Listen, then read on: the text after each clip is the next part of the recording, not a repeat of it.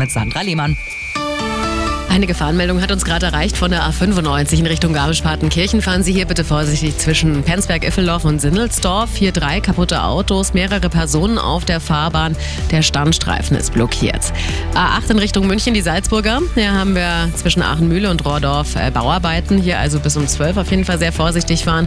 Und auf dem mittleren Ring von der Donnersbrücke in Richtung Norden bei der Abfahrt zum Olympiapark. Da staut sich's. Der linke Fahrstreifen ist nämlich gesperrt. Danke an den Heinrich, der hat sich gerade gemeldet bei uns. Falls Sie noch was haben, können Sie jederzeit das Gleiche tun. Gleich nach den Blitzern gibt es dann auch die Nummer. Der Verkehr mit den handgegossenen Pfannen von Pfannenhareka in Forstinning. Angebote im Adventskalender und auf hareka.de.